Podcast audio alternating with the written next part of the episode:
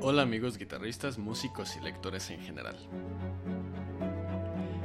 Esta vez el contenido que traigo es algo diferente a lo que hago regularmente en el canal. Se trata de un 15 minutos leyendo juntos.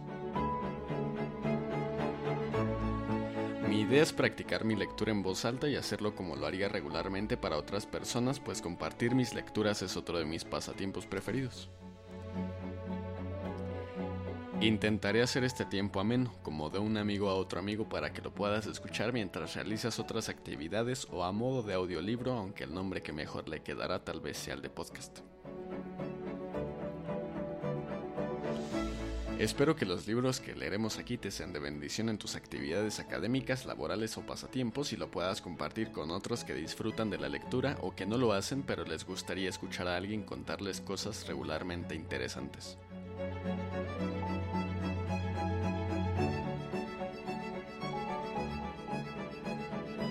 Hoy abriremos por décima vez el libro La música por dentro de Jorge Velasco, quien fue investigador del Instituto de Investigaciones Estéticas y además obtuvo una beca Guggenheim en 1987.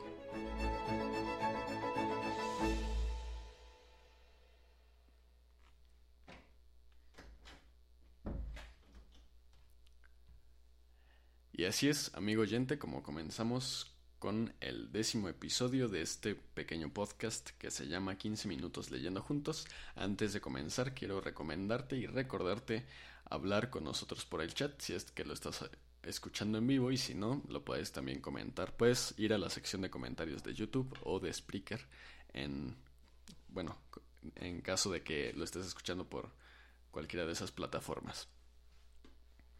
Hoy volveremos a hablar un poco más sobre las sobre este pequeño apartado llamado Mujeres, parejas y uno que otro triángulo en el libro que ya mencioné anteriormente y visitaremos otros dos artículos bastante interesantes sobre dos personajes también bastante interesantes.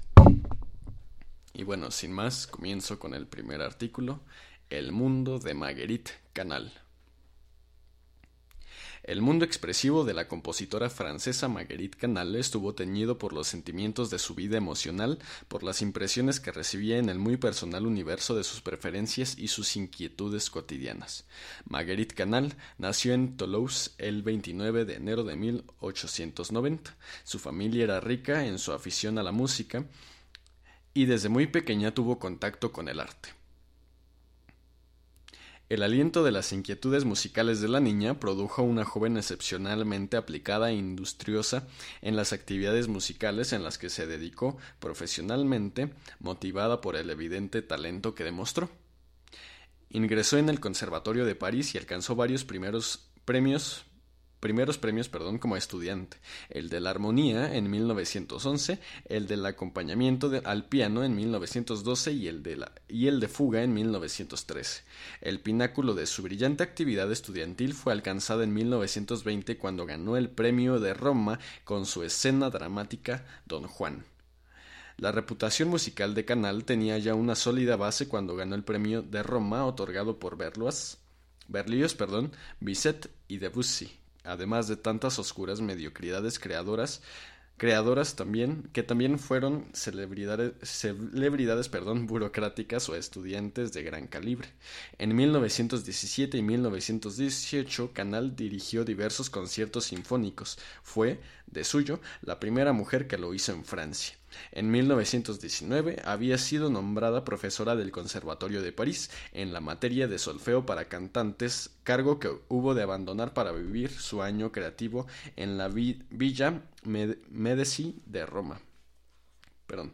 Marguerite Canal se casó con un editor de música, Maxime Jamin, que se convirtió en uno de, de sus principales editores junto con Lemoyne, Lemoine, quien también publicó diversas obras de la compositora. Pese a que su amor por los niños era muy profundo, la pareja no tuvo hijos y terminó divorciándose.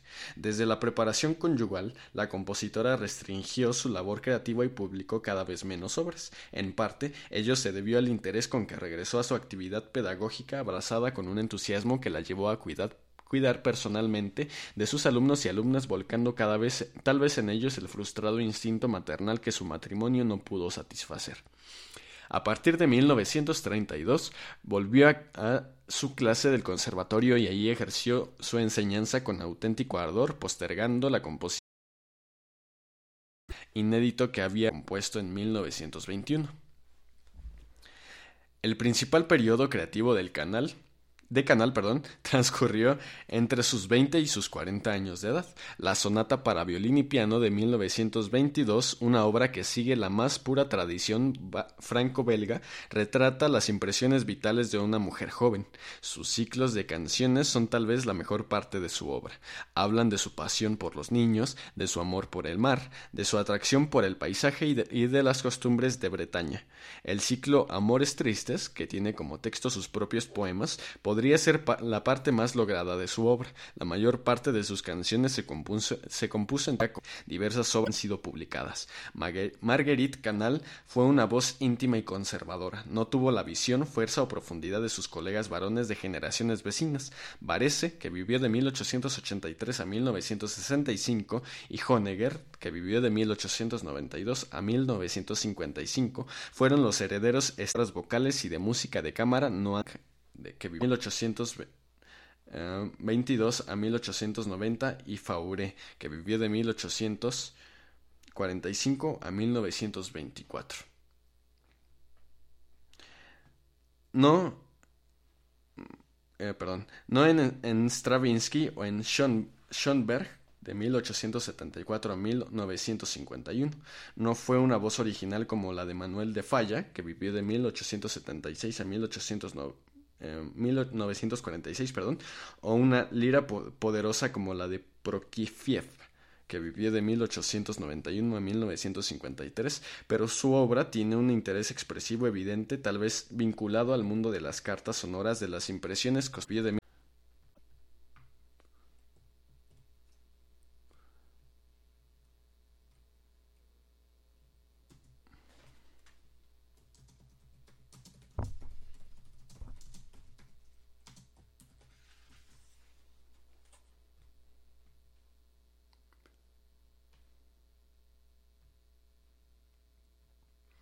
Y una disculpa por esta pequeña interrupción. Y seguimos con el siguiente.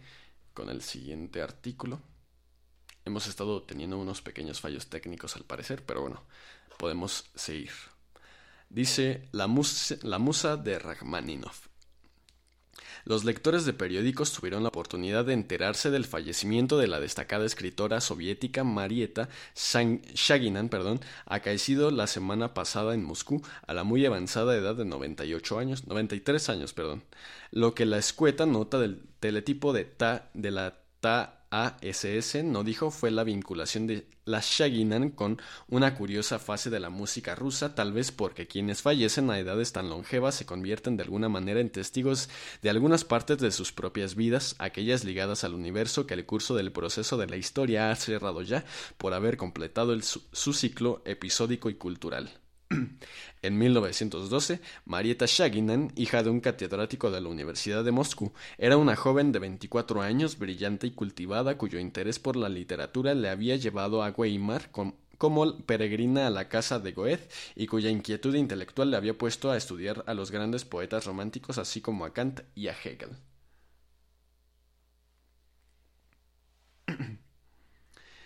Colaboraba con diversos periódicos y revistas con artículos sobre artes plásticas, literatura y música, pese a no, pese a no tener de este último arte más conocimiento del que la familiaridad con sus sonidos da a los aficionados sin estudios. Sus cuentos cortos tenían cierta aceptación y había publicado un libro de poemas cuando solo tenía 17 años de edad. Su prosa era correcta, incisiva y hábil, y en febrero del año de referencia se usó para escribir una carta llena de fervor admirativo que dirigió desde Moscú a San Petersburgo, San Petersburgo, perdón, a Sergei Rachmaninov, uno de sus ídolos intelectuales y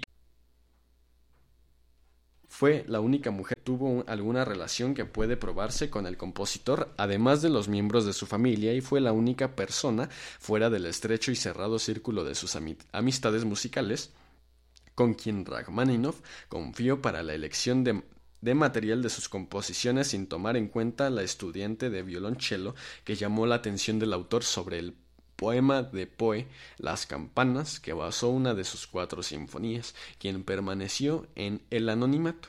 Eso es lo interesante de este capítulo de la música rusa, ya que la índole precisa de sus relaciones, que algunos han querido desentrañar mediante el análisis de las quince cartas del músico dirigidas a la escritora que se conservan, es un asunto que atañe única y exclusivamente a los dos interesados.